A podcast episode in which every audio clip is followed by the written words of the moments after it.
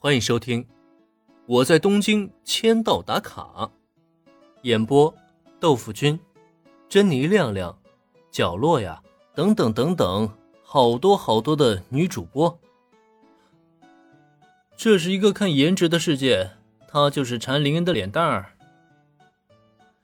和林恩借了一次车，佐藤美和子就已经欠了一份人情。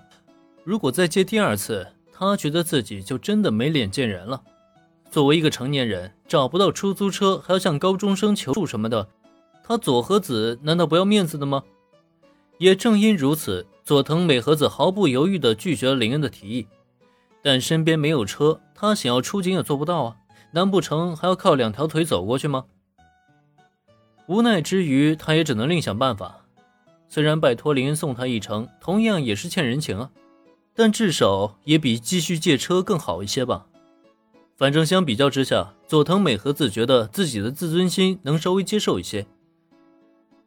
啊，我送你啊！听佐藤美和子这么一说，林云迟疑的思考了片刻，转头看了看还在店里逗弄着猫咪的小兰和原子，最终点点头。那佐藤子小姐，请稍等，我交代一下，咱们就出发。送个人而已，也花不了多少时间，林恩并不介意。但这件事还是得知会小兰和原子一声，毕竟他也不能一声不吭的就走人啊。小兰、原子，我开车送佐藤小姐一趟，这期间杨他们就拜托你们照顾了，我很快就回来。送佐藤小姐吗？我明白了，注意安全，林恩同学。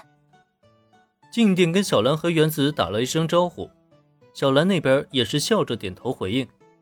只是就在林恩出门与佐藤美和子一起出发之后，目视着林恩开车驶离的方向，原子不由得轻轻皱了皱眉头。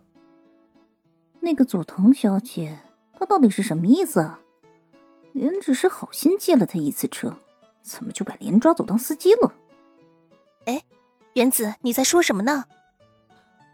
原子的嘀嘀咕咕，惹得小兰面露疑惑的目光。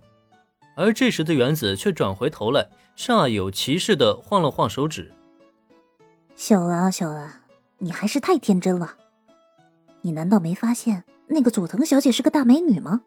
小兰，你要知道，林恩很帅，非常帅。就算咱们不提他的内在，就凭那张脸蛋就能迷住不少女人。这一点你承认吧？”虽然原子是这么说了，小兰却完全没明白他的意思。他承认佐藤美和子很漂亮，也很有气质，但那又怎么样呢？林恩同学是很帅，没错。不过相比他的帅气，我还是觉得他的性格和能力才更加……我说了，咱们不提内在，只提外表。对于小兰而言，一个男生究竟帅不帅气，她认为并不重要。相较而言，她其实更在乎一个男生的性格以及能力。可谁成想？他的话还没说完呢，却被原子直接打断了。有了那张帅气的脸蛋，林恩身边就永远不会缺少女人。看看那个佐藤小姐，她跟林恩才接触过几次，她对林恩了解什么呀？可你现在看看，她是不是缠上林恩了？甚至拿帮忙做理由，就这么把林恩给拐跑了？一拍大腿，原子此时的表情简直义愤填膺。他就是看中了林恩的外表。他就是缠莲的身子，可我觉得佐藤小姐应该不是那样的人吧？原子的义愤填膺让小兰很是无语。她觉得原子这完全是以己夺人，因为打一开始她就是被林恩的外表吸引，说白了也就是看脸才喜欢上人家的。就算退一步说，佐藤小姐真的是看脸喜欢林恩的，你们俩也是大姐，别说二姐，都是半斤八两嘛。更别说，虽然小兰对佐藤美和子的了解并不多，但她觉得对方应该是那种非常成熟而且自强的女性。